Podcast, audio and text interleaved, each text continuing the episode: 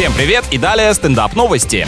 В Бразилии член городского совета, желая сохранить местный аквапарк, вызвал на боксерский поединок самого мэра, у которого на данный объект были свои планы. Выбивать из руководителя нужное тебе решение — это в некоторых странах, судя по всему, считается буквальным выражением. На удивление граждан, бой действительно состоялся. Он длился 13 минут, в конце глава населенного пункта еле стоял на ногах, но, несмотря на это, победил по очкам. С другой стороны, все правильно сделали. Trash talk от депутатов мы смотрим по телевизору постоянно, пора бы уже переводить зрелищность политических игр на новый уровень. Американка, обменивая одну вещь на другую, за полтора года смогла с помощью выгодных сделок превратить обычную заколку в настоящий дом. Хорошо, что времена инквизиции позади, потому что девушку с растрепанной головой, трансформирующую булавку для волос в здание, точно бы посчитали ведьмой. На этом пока все. С вами был Андрей Фролов. Еще больше новостей на нашем официальном сайте energyfm.ru.